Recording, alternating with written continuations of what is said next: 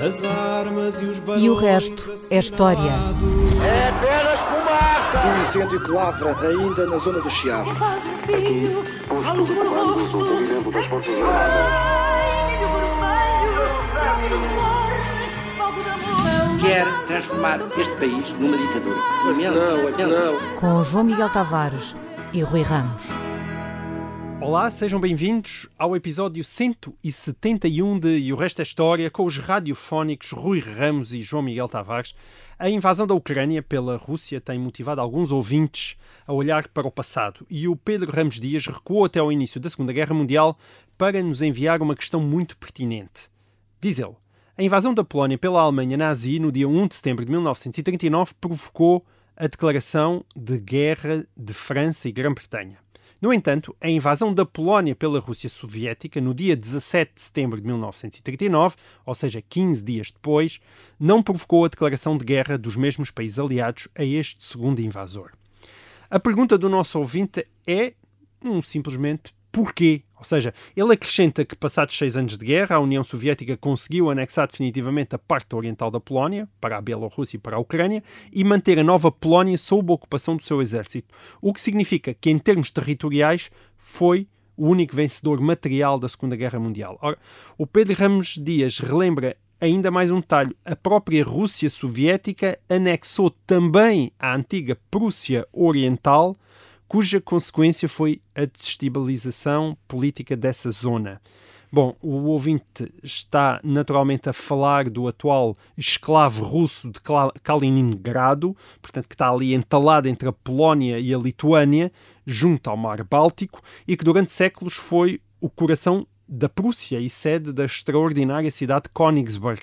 Quem sabe um dia, talvez valha a pena, não é, Rui, dedicar um problema a, a, a Königsberg. É, de facto, uma história extraordinária de como as coisas no leste estão sempre a saltar de um lado para o outro e a mudar de, de país. Hum, bom, parabéns ao, ao nosso ouvinte Pedro Ramos Dias pela pergunta e também pelo enquadramento muito profissional. E agora compete a ti, Rui, explicar porque é que a Rússia Soviética escapou sem uma declaração de guerra em 1939, quando também invadiu a Polónia duas semanas depois da Alemanha, contribuindo também para a rápida rendição do país e ficando depois com praticamente metade dele. Verdade. Ah, Bem, a primeira nota que tem de ser feita é que a invasão soviética da Polónia Oriental, ah, 17 de setembro de 1939, não foi uma improvisação. Isto já não foi algo que aconteceu ah, por ah, uma decisão força das circunstâncias. da última da hora do- do- da liderança soviética. Não, estava prevista nas cláusulas secretas do pacto entre a a União Soviética e a Alemanha nazi de agosto de 1939. Esse pacto era, de facto, uma partilha da Polónia, era, era a base desse pacto, com a parte ocidental para a Alemanha e com a parte oriental da Polónia para a União Soviética.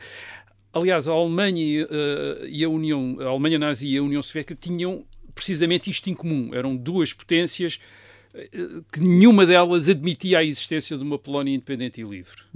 Até à Primeira Guerra Mundial, a Polónia tinha existido partilhada, anti- o antigo reino da Polónia tinha existido partilhado entre o Império Russo e o Império Alemão.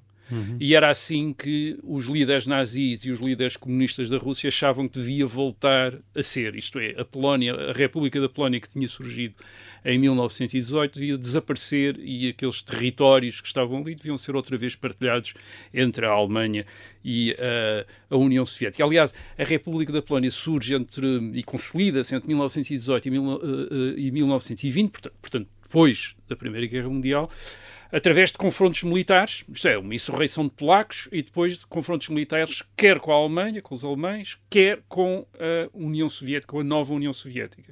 Em 1920, os polacos param o Exército Vermelho, ah, que está a avançar para o Ocidente, param no enfrente de Varsóvia, uma grande derrota, infligem ao Exército Vermelho uma das grandes derrotas da, enfim, da, da sua história. Ahm, para os, para os líderes soviéticos isso é um trauma, quer dizer, eles ficam mesmo convencidos, portanto, os líderes comunistas da Rússia ficam mesmo convencidos que foram os polacos que impediram a revolução que tinha começado na Rússia de se tornar uma revolução mundial ao derrotarem os comunistas em frente uh, de Varsóvia. Portanto, havia uma, uma, um rancor especial contra os polacos na União Soviética. Aliás, uh, uh, Stalin, que era o líder soviético em 1939, tinha sido um dos comissários políticos de um dos exércitos soviéticos que tinha sido derrotado hum. em frente a Varsóvia em 1920. Portanto, há um rancor contra os um rancor especial contra os, uh, os polacos na União Soviética. A Alemanha invade a 1 de setembro e nas semanas seguintes a, a, liderança alemã enfim, faz inquéritos ou tenta perceber quando é que os soviéticos vão avançar. Uhum. E, portanto, desde o princípio, eh, eles estavam à espera que os soviéticos também colaborassem na destruição uh, militar da Polónia. da Polónia. em 1939. E isto também, em grande medida, porque a Alemanha encontrou uma, talvez um pouco mais de resistência do que estava à espera. Uh, a desproporção era grande entre a, a Polónia e a Alemanha. A Alemanha era um grande país, 79 milhões de habitantes, mas a Polónia também não era um país pequeno, isto era um país grande territorialmente e tinha cerca de 30, 30 31, 32 milhões de habitantes. Sim, Portanto, era menos do que a Alemanha, mas certo. não era um país, não era a Holanda certo. ou a Bélgica, quer dizer, era um, um país grande. Uh, e os polacos lutaram bem, quer dizer, isto é, lutaram bem, não, quer dizer, não conseguiram atingir os seus objetivos, mas lutaram denudadamente, deram, deram isto é, luta, é, com, uh, tiveram quase 60 mil mortos em combate, quer dizer, o que, é, uhum. o que mostra que, que lutaram mesmo. Uh, conseguiram causar 10 mil mortos ao exército alemão num mês de combates e, sobretudo, enfim, quase 15 dias de combates mais acesos. A operação durou quase um mês, mas 15 dias foram os mais, os mais acesos e, e sobretudo, provocaram um grande desgaste de uh, material ao exército alemão. Hum. É, calcula-se que entre 20% e 30% de algumas uh, linhas de tanques tivessem sido postas fora da ação uh, na Polónia. Isto é, ou por serem destruídos, ou por terem ficado danificados, ou, hum. enfim, ou, ou por estarem avariados. Portanto, foi uma campanha que Sim. exigiu bastante do, do exército alemão. Não foi um passeio certo. militar uh, na Polónia. É, os, os, polacos lutaram. E os polacos estavam à espera da ajuda ocidental. É? Exatamente. Não? Os polacos uh, lutaram a partir do dia 1 de setembro, sempre convencidos que a França e a Inglaterra iriam primeiro declarar a guerra à Alemanha, tal como estava nos tratados entre a Polónia e a Inglaterra e a França, uh, mas sobretudo queriam atacar e, a Alemanha ao Ocidente. Isto é, queriam atacar a Alemanha, queriam passar o, a, o, ataque da Alemanha, portanto, portanto, ao atacarem a Alemanha, iriam aliviar a situação eh, na Polónia, iriam permitir aos polacos, mesmo que as coisas não corressem bem inicialmente, os polacos estavam decididos a defender as fronteiras uh, muito à frente, eh, e já vou explicar porque essa razão é uma razão política, não era uma razão militar, eh, mas também militarmente percebiam que se não conseguissem fazer, ou, ou quando fraquejassem na, na, na, fronteira, estavam, tinham um plano para re, tentar recuar para a parte oriental, para o leste da, da Polónia, onde pudessem reorganizar-se à espera do ataque francês e inglês à Alemanha para depois contra-atacarem também. Certo. Ora bem, e é neste é, é, é, é, quando este movimento, quando as tropas polacas portanto, estão a recuar, ainda estão a defender Varsóvia, mas estão a recuar para se reorganizarem, que de repente os soviéticos Sim. lhe caem Ou seja, uh, nas, uh, não, não, só não chega, costas. Não só não chegam os franceses e os ingleses, como chegam os soviéticos. Chegam os soviéticos. Não é uma surpresa total para os polacos, quer dizer, eles não tinham, não, não tinham previsto militarmente isso, mas, mas, desconfiavam da União Soviética, tinham uma grande desconfiança em relação à União Soviética. Agora, o que é curioso aqui é porque é que a União Soviética demorou, quer dizer, 1 de setembro a Alemanha entra na Polónia, os soviéticos entram no dia 17. E há duas eh, razões para isso. Uh, primeiro, uma razão, aquele de, de, de puro cinismo. Enfim, as duas razões são de puro cinismo. A primeira é porque eles, uh, a liderança comunista da Rússia está à espera que a Alemanha nazi. Uh, digamos, se responsabilize pela destruição da maior parte de, do, das Forças Armadas polacas e, portanto, está a deixar os, os, homens fazer o trabalho para depois entrar para o rescaldo. E a segunda é outra, e a segunda, a segunda razão também é também é importante, é que eles não querem aparecer como invasores. Quer dizer, hum. isto é, estão a deixar o lugar, o papel de invasores para os alemães e querem aparecer como uma potência que uh, entra na Polónia argumentando que o Estado polaco deixou de existir e que é preciso proteger aquelas populações que ficaram uh, abandonadas pela destruição do Estado polaco. Portanto, é esse, essa é a razão dada pela ditadura comunista da Rússia para entrar na Polónia, que é, bem, o, as Forças Armadas Polacas foram destruídas pela Alemanha nazi, o Estado, a República Polaca deixou de existir e agora ficam aqui estas populações, sobretudo as populações bielorrussa e ucraniana da, da, da, Polónia Oriental, que ficam abandonadas e nós entramos para proteger essas populações contra qualquer coisa que lhes uh, uh, possa acontecer. E isso tem. E aqui nós tocamos naquilo que são as, as dificuldades da Polónia. Isto é, as dificuldades do Estado polaco neste uh, contexto e que explica também, ou, ou pelo menos uh, permite explicar um bocadinho a atitude da Inglaterra e da França, que era essa a pergunta do nosso ouvinte, isto é, porque uhum. é que não declararam guerra à União, à União, Soviética. À União Soviética. Bem, a, a, Polónia era um Estado multinacional, portanto não era composto só de polacos, do, daqueles 31 milhões de habitantes, só 22 milhões é que eram propriamente polacos, embora seja discutível às vezes o que é que queria dizer polaco e o que é que não queria dizer polaco, quer dizer, porque havia populações que não eram polacas, mas às vezes podiam falar a língua polaca, havia polacos que não falavam polaco, enfim, uhum. então não era fácil uh, perceber, a religião era às vezes usada, porque os polacos eram católicos e, portanto, uh, o catolicismo era usado como uma identificação de polacos, mas podia haver católicos também de outras nacionalidades, enfim. Mas dos 31 milhões de habitantes, 22 milhões eram polacos, portanto 70%, portanto, quer dizer 30% não eram da, da, população da Polónia em 1939, não eram polacos.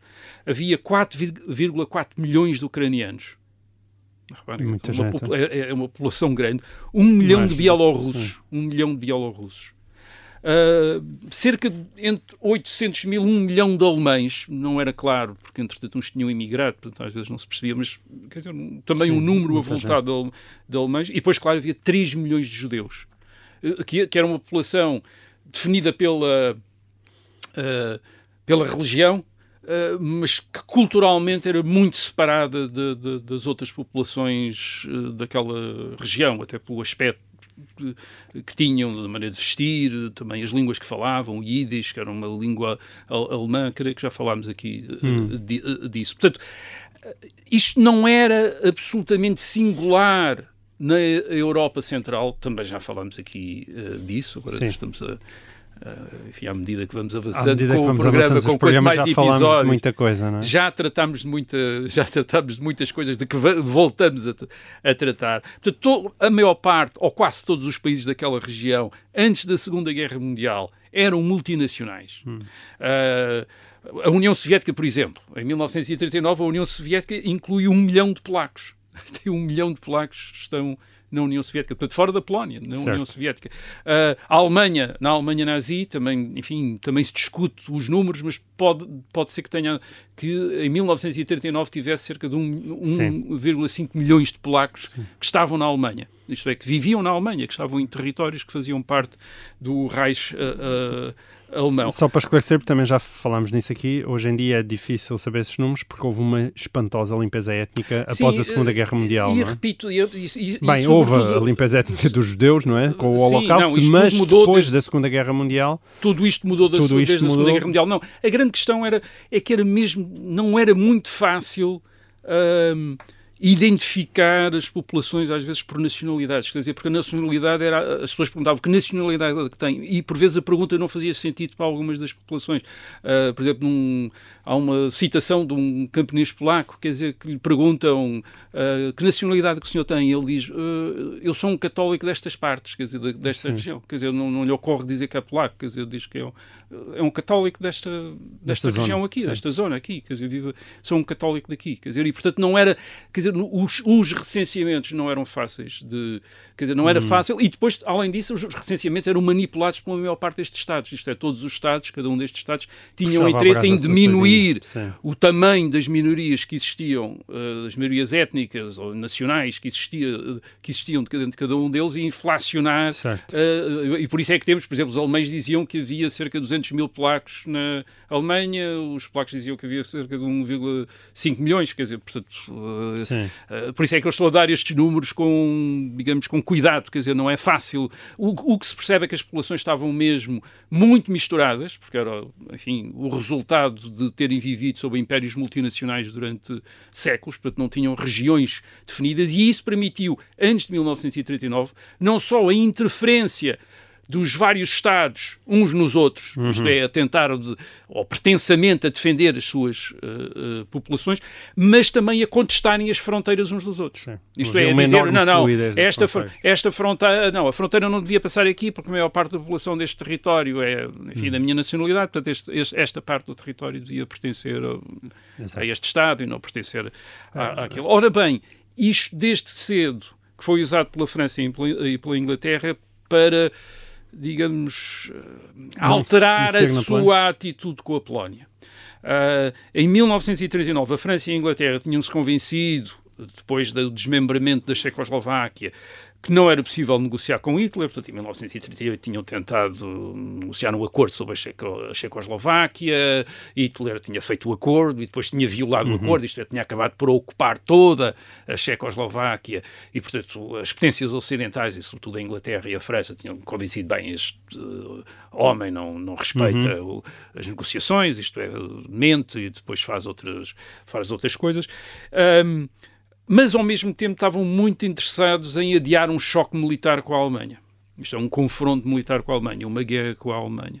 Porque não se sentiam preparados ou porque pensavam que tinham outros meios que lhes permitiriam dominar ou controlar a Alemanha que não os meios militares. Por certo. exemplo, a pressão diplomática, isto é, o isolar a Alemanha diplomaticamente, ou então economicamente. Isto é, um, por exemplo, em 1939, o plano principal da Inglaterra e da França, sobretudo da Inglaterra, é tentar isolar a Alemanha economicamente Sim. para provocar uma espécie de bancarrota do hum. Estado nazi. Nós, nós também já falamos nisto aqui, lá está. É, exatamente. Aquela de guerra, não é? É, a de rolo de seja... guerra, a Phony War, entre, mil, entre setembro de 1939 e maio de 1940, quer dizer, em que... Houve declarações uh, de guerras, mas não houve praticamente conflitos é, diretos. O, as iniciativa, aquela iniciativa clássica nestas guerras, que é um ataque ao, uh, às tropas do inimigo no território do inimigo nem não a Inglaterra nem a França tomam essa iniciativa e a Alemanha também dão até maio, quer dizer, a Alemanha certo. também não, não se mexe, mas a frente ocidental não Durante acontece oito nada. meses, praticamente não acontece uh, não nada. Acontece nada. Uhum.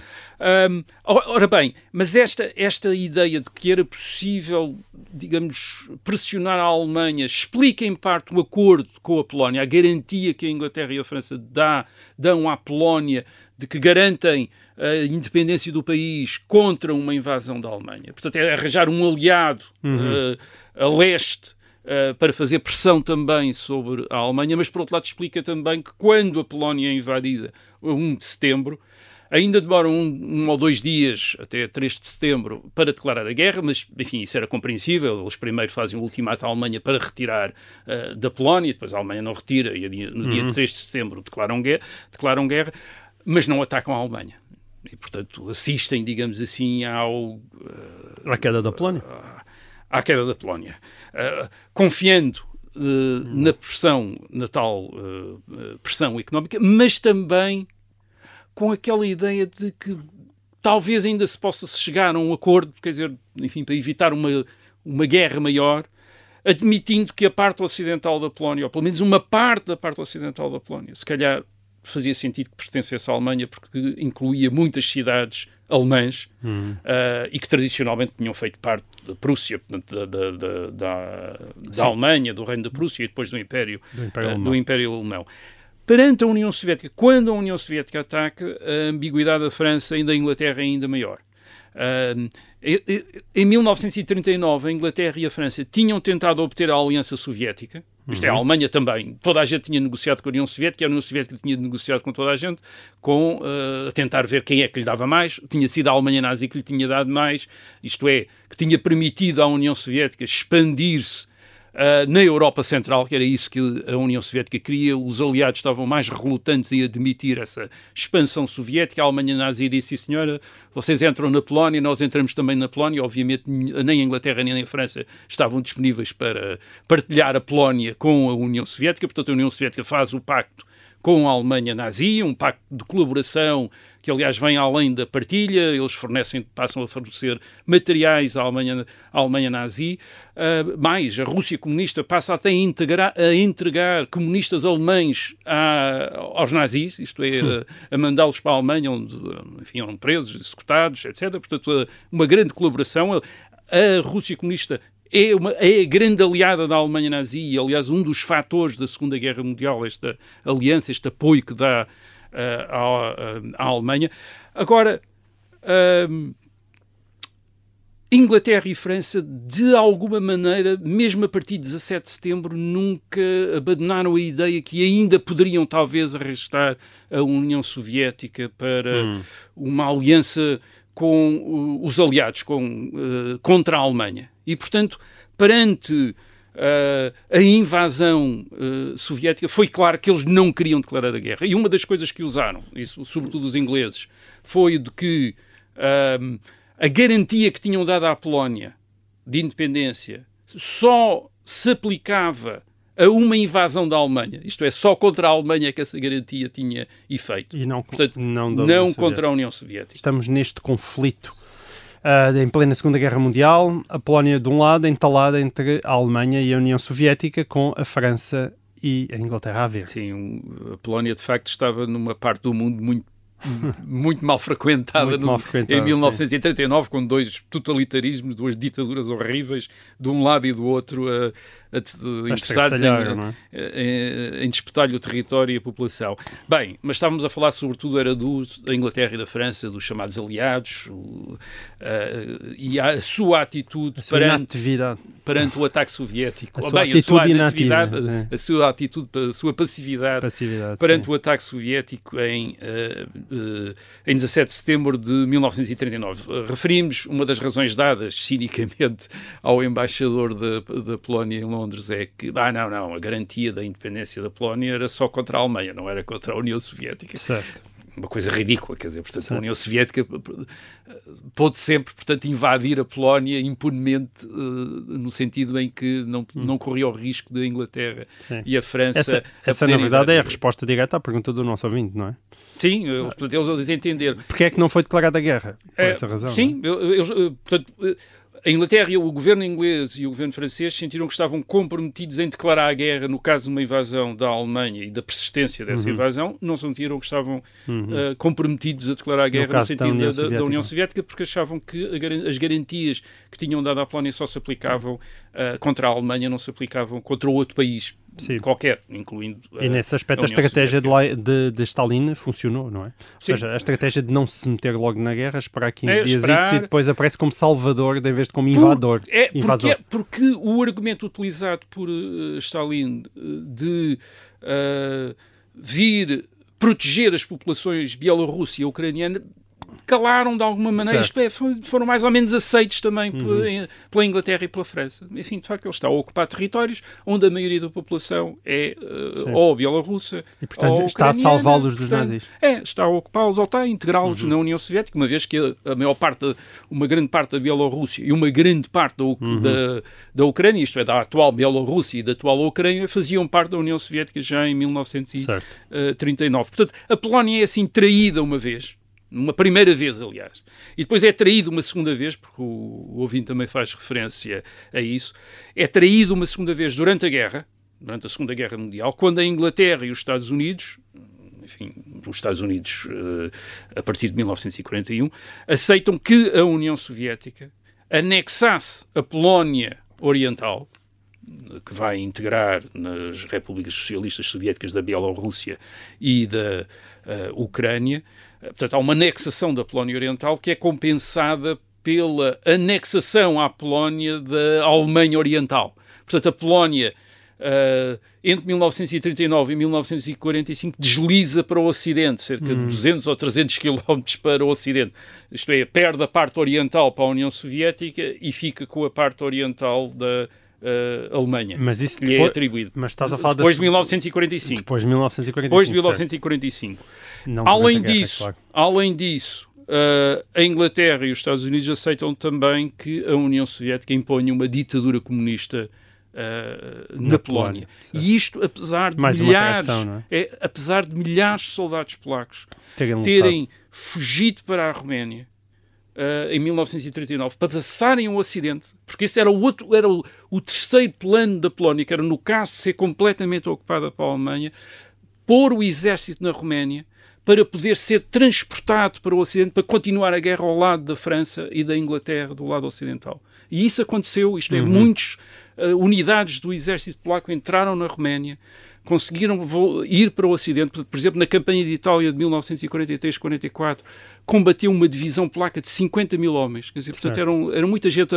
A, Royal Air Force, uh, durante o Blitz, em Exato. 1940, tinha imensos, pilotos polacos. imensos pilotos polacos. Quer dizer, porque a aviação polaca, aliás, foi bastante eficaz contra a aviação alemã em 1940 uh, e 39. Portanto, eles passaram, eles estavam, tinham o governo no exílio em Londres, quer dizer, havia um governo polaco no exílio em Londres ao lado dos aliados.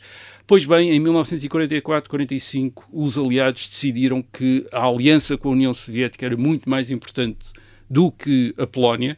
Uh, a Polónia passou a ser, uh, aliás, um dos livros uh, sobre, esta, sobre a história desta época chamam o aliado inconveniente, quer dizer, aquele que já não dava jeito de ser aliado de, da Inglaterra e dos Estados Unidos, quer dizer, porque era uma, perturbava as relações com a União Soviética.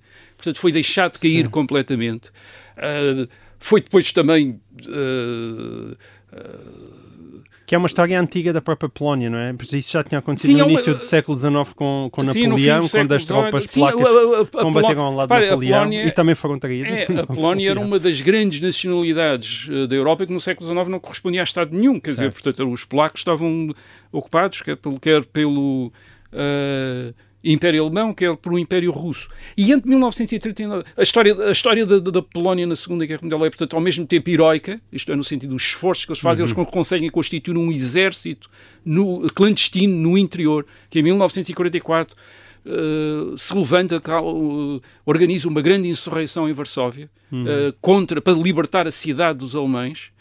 O exército soviético tem, enfim, tem noção disto, para, quer dizer, para a sua ofensiva, para deixar os alemães destruir a insurreição polaca e só depois é que avança. Portanto, o cinismo de Stalin era total, claro, que invocou o facto de estava a reorganizar as suas tropas, não podia Sim. entrar, etc. Mas a, a ideia de destruir aqueles que na Polónia estavam a lutar Uh, por, uma, uh, por aquilo que era também a independência da Polónia, que não interessava à, à Rússia comunista. Portanto, uh, é, é muito provavelmente a razão, a razão a razão principal. E entre 1939 e 1941, a, a, história da Polónia, portanto, quando, está, quando a Polónia está sob a dupla ocupação, é, a parte ocidental sob a ocupação nazi e a parte oriental sob a ocupação comunista, portanto, a, a, dupla ocupação, e as duas ocupações são horríveis e muito iguais uma à outra. Hum. Isto é, ambas assentam num projeto de destruição da nação polaca através da eliminação das suas elites sociais e intelectuais, tanto nazis como comunistas levam a cabo grandes campanhas de extermínio contra uhum. os intelectuais e contra os quadros uh, polacos. Uh, no caso de, de, da parte da Polónia ocupada pelos. Uh, pelos comunistas, pela União Soviética, pensa-se, estima-se que a cada momento cerca de 10% dos polacos adultos do século masculino estariam presos. Uhum. Quer dizer, portanto, a cada momento 10% da, da população uh, masculina adulta polaca estava na prisão e, uh, e a União Soviética organizou execuções enormes. Mais de 100 mil pessoas foram 100 mil polacos foram executados uh, pelos soviéticos entre 1939 e 1941, incluindo 20 mil oficiais Uh, do hum. exército polaco, que eram prisioneiros de guerra dos soviéticos e que foram executados naquela uh, floresta de Katyn, um, numa, numa operação secreta que depois permitiu aos soviéticos tentar atribuir o crime aos uh, alemães. Uh, e, com, e levaram o cinismo ao ponto de, em Nuremberg, tentaram fazer com que esse crime isto é, fosse atribuído aos alemães e os alemães fossem hum. julgados por esse crime. Perante, mais uma vez, a passividade da Inglaterra, certo. da França e dos Estados Unidos, que, que com certeza sabiam exatamente, como toda a gente sabia, que hum. aquele crime tinha sido cometido pelos comunistas uh, uh, na Polónia. Portanto, é uma história verdadeiramente trágica, quer dizer, a história da Polónia durante a Segunda Guerra, das histórias mais tristes, quer dizer, já falámos aqui, depois, claro, todos os judeus da Polónia, quase 90% são exterminados durante o Holocausto uhum. na Polónia, portanto, uma, uma região, um, enfim, um país completamente devastado, quer dizer, uma, é uma das histórias mais trágicas do século XX, ou da Ucrânia também, enfim, daqueles aqueles países que fazem parte daquelas terras de sangue, como lhe chama o, o Timothy Snyder, quer Sim. dizer, e de facto são e, e acho que é interessante para um país como Portugal, eh, aqui neste canto muito extremado da Europa, ter eh, noção do que é a história destes Sim. países na Europa Central, da sua imensa Sim. tragédia, do seu imenso horror que estas populações viveram uh, durante o século XX. É, são histórias. Uh, é, é, uma história para nós quase inimaginável, quer dizer, de, uma história de destruição, de degradação, de, de massacre, de divisão, de ódio, uma história Sim. horrível. E quando muitas vezes as pessoas se interrogam, até cá em Portugal, com algum espanto, como é que se explica esta generosidade transbordante dos polacos em relação, por exemplo, aos ucranianos e a capacidade que eles tiveram para acolher milhões de pessoas, ainda agora. Pois. Esta história explica Sim, muita esta coisa. história é? explica muita Na coisa. relação com, com a Rússia soviética. Muito bem. Passamos a histórias mais animadas, que isto não precisa de ser sempre trágico. Um, bom, a data oficial é 18 de outubro de 1922. Faz agora mesmo 100 anos e o que se terá ouvido foi qualquer coisa parecida com isto. Duello, Marconi House, London. Bom, digo qualquer coisa parecida com isto porque se trata de uma reconstituição das primeiras palavras proferidas pela British Broadcasting Company em 1922, mais tarde British Broadcasting Corporation, que todos nós conhecemos como BBC portanto, a mítica estação de rádio e logo depois, na década de 30, mítica estação de televisão, a voz da liberdade durante a Segunda Guerra Mundial, que alcançou um extraordinário prestígio ao longo da segunda metade do século XX e se tornou sinónimo ainda hoje de serviço público de rádio e televisão. Rui, o que é que mudou no Reino Unido e depois no mundo com o surgimento da BBC há 100 anos? Hum, mudou muita coisa e mudou sobretudo a ideia, isto é, mudou hum, a ideia daquilo que era possível fazer para unificar uma população hum. uh, culturalmente. Um, Estavam nos Unidos? Uh, as, as, populações das sociedades ocidentais, das sociedades do, enfim, do resto do mundo até ao século XX são populações muito segmentadas. Hum. Bem, classes sociais, bate, bate pois, classes sociais, regiões, quer dizer, mas mesmo dentro de populações que têm a mesma uh, religião e que têm a mesma língua, as diferenças podiam ser enormes. Hum. Uh, regionais, uh, de classe, quer dizer, isto é, os costumes, a maneira de falar, os sotaques, podiam ser mesmo. muito variados, uhum. quer dizer, podiam ser muito variados.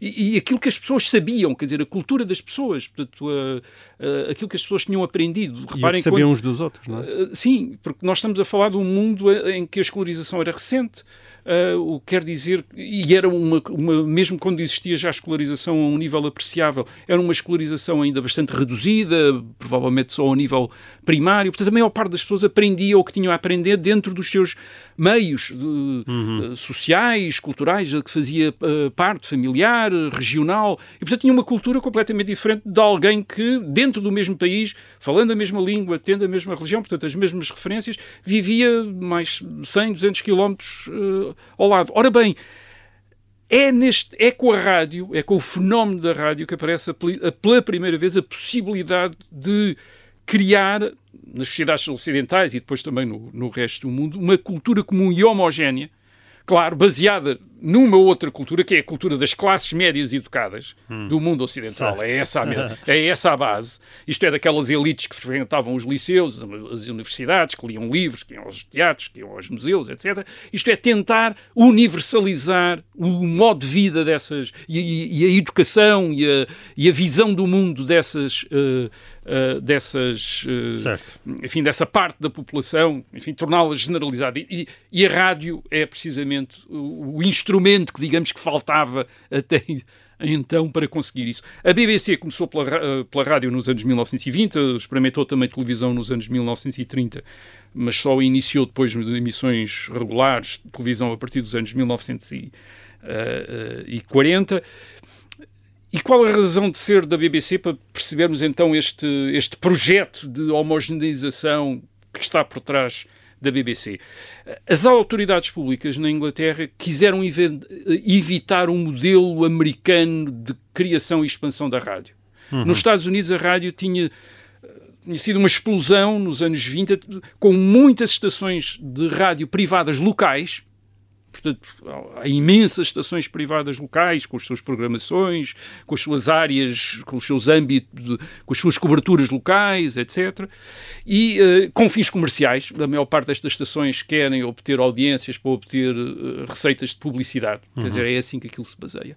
E na, e na Inglaterra, nos anos 20, um, a ideia é fazer uma coisa completamente diferente em vez de, portanto, haver essas imensas estações de rádio privadas, comerciais, haver uma grande estação pública nacional, uh, e não regional, portanto, nacional, hum. uh, com fins morais e culturais e, portanto, sem, sem fins comerciais. Para educar a pátria? Para educar o país. Portanto, a, a, a, BBC começa com a tal company, quer dizer, British uh, Broadcasting Company, por ser propriedade de fabricantes de receptores de rádio, portanto, eles associam-se os estão interessados em ter, sim, uma, sim, claro. em ter uma rádio. Acontece hoje com Portanto, tem uma licença pública de emissão, portanto, tem uma concessão, portanto, tem uma concessão para este serviço público, e em 1927 torna-se propriedade do Estado, torna-se então a British uh, Broadcasting Corporation, portanto, torna-se uma torna-se propriedade do Estado, não tem receita comercial, portanto, a receita é de impostos sobre os receptores, isto é, uh, quem tem um receptor paga um hum. imposto anual uh, que sustenta a BBC. A BBC não tem concorrência, portanto, não há outras rádios, nem há até 1955 outras televisões, portanto, entre 1946, quando começam as emissões regulares de televisão, 1955 também é a única televisão, e a rádio, o monopólio da rádio mantém quase até aos anos 70. Portanto, até 1973, a única rádio que se ouve em Inglaterra é a BBC. Não há, rádios um, locais. não há rádios locais. Ganha uma dimensão extraordinária, não é? Portanto, em, em 1939, a BBC tem cobertura total da Grã-Bretanha e quase todas as famílias na Grã-Bretanha têm um receptor de rádio ou têm acesso a um receptor de rádio. Que não tinha, podia ir a um pub, Sim. portanto, um pub, isto é um café, e ouvir, uh, e ouvir rádio. Ora, a rádio é uma imensa revolução. Pela primeira vez era possível olhar para um país, uh, esta rádio pública, este serviço público da rádio, uh, permitia olhar para um país e, e, como uma única audiência. Uhum. Isto é dizer, bem, nós vamos fazer com que todas as pessoas em determinado, em determinado momento estão a ouvir a mesma coisa. É, não estão a ouvir coisas diferentes, estão a ouvir a mesma coisa. E isso é importante porque a BBC depois, a partir dos anos 60, tem BBC 1, BBC 2, isto é, segmenta-se com uh, uh, música ligeira, música erudita, mas até aos anos 60 há uma única emissão da BBC. Isto é, a BBC para, para o professor universitário ou para o trabalhador das docas, para o estivador, tem o mesmo programa, oferece hum. o mesmo programa. E isto faz parte da, da, enfim, da mitologia da BBC. É precisamente oferecer ao estivador e ao professor universitário exatamente o mesmo, o mesmo programa. Claro, segundo os padrões do professor universitário, não segundo os padrões do, uh, do, uh, do estivador. Portanto, as, di as direções da BBC, desde o princípio, quiseram explorar isso para, para digamos, criar esta sociedade unificada. Uh, portanto, assumir quase a posição de um grande professor isto é, hum. ensinar um país, quer dizer, a ensinar um país a gostar de teatro, a gostar de música clássica, a apreciar determinado tipo de hum. debates e, de, e de conferências. Portanto, há, isto é, de repente toda a gente começa a ser tratada hum. como se fosse uh, da mesma, digamos, do, de uma camada que não existe Sim. verdadeiramente na realidade, socialmente, mas existe imaginariamente, quer dizer, toda a gente hum. faz parte deste mundo em que se gosta de música clássica, em que Sim. se gosta de ouvir discutir uh, um tema qualquer importante, uma conferência, havia gente a fazer conferências, etc, Sim. etc. E impôs, um... impôs, também um canon de oralidade, uma maneira Sim, específica de falar. aparece um o, o, BBC English, quer dizer, que é uma, que é uma, uma maneira de falar, quer dizer, que evita os sotaques das classes sociais e das regiões que eram muito acentuados. Aliás, até ainda hoje existem em Inglaterra uhum. com mais força do que existem, por exemplo, em, em Portugal. Isto é muito fácil identificar uma pessoa pelo seu sotaque, as suas origens, quer regionais, quer uh, sociais.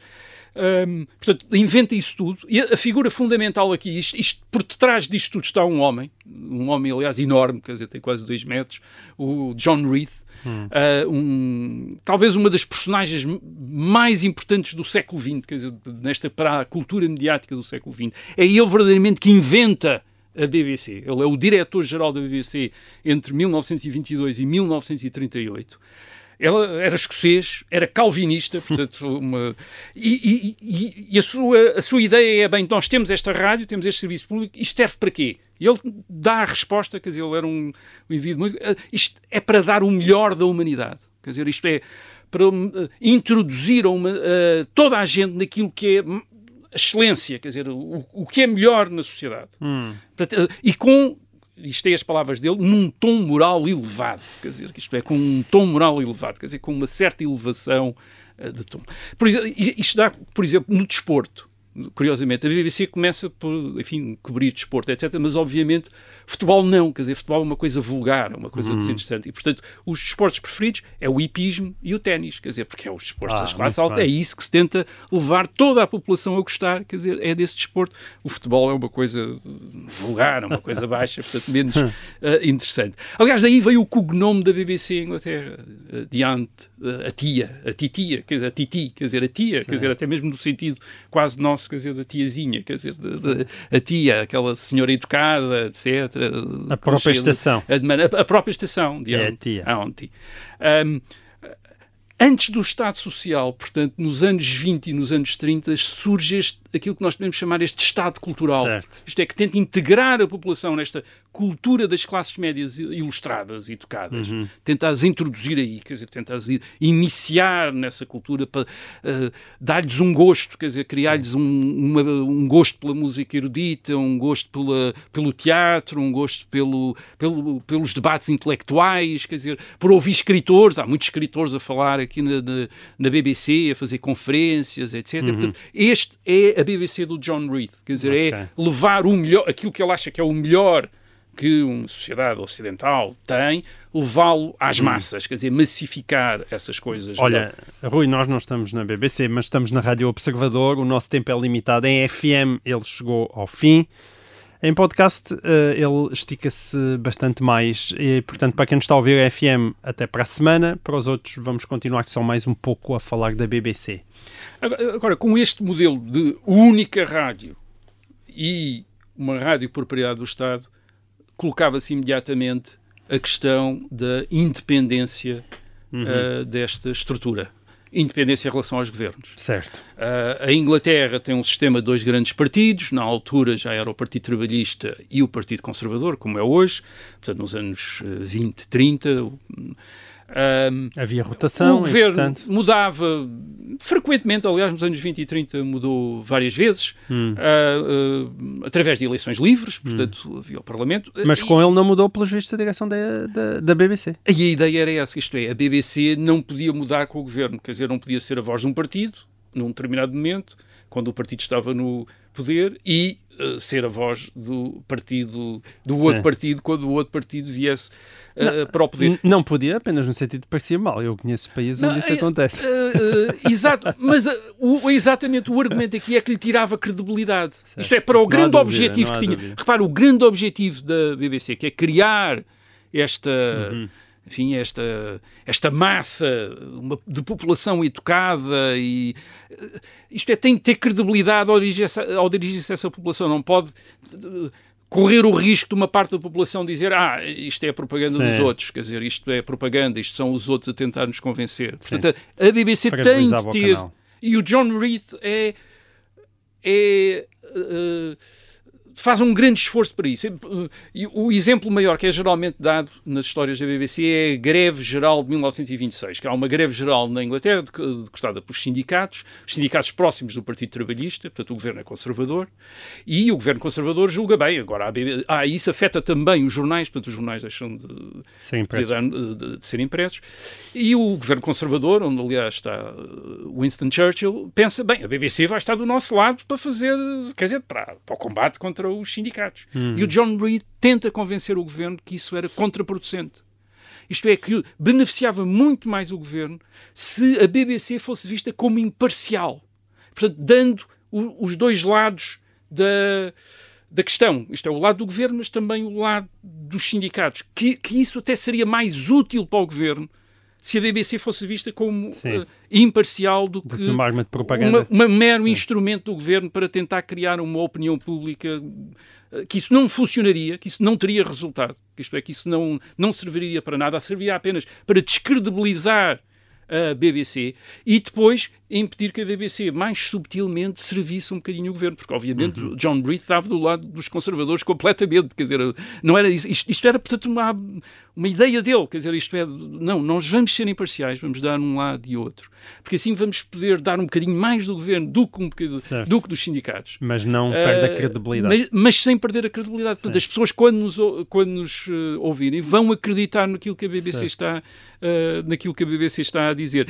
E isso, curiosamente, vai se aplicar também durante a Segunda Guerra Mundial. Esse princípio de John Reed, entretanto, em 1938, tinha deixado de ser hum. o uh, diretor-geral da BBC e passa a ser o ministro da Informação em 1940 do governo britânico, John hum. Reed. Portanto, ele passa a ser.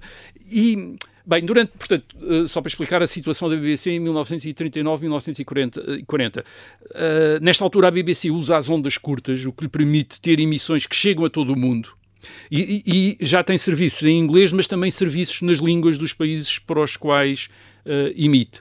Uh, por exemplo, transmite os discursos de Churchill, mas tra transmite também os discursos do general de Gaulle uhum. para a França certo. e para as regiões ocupadas da Europa torna-se uh, uma espécie de rádio livre, quer dizer, isto é uma rádio que onde os resistentes contra a Alemanha nazi têm, têm, têm programas, isto é, não, não, programação não é, é da BBC, eu, por exemplo, o general de Gaulle tem 5 eh, minutos todos os dias. Quer dizer, o general de Gaulle ou representantes do general de Gaulle têm 5 minutos todos os dias.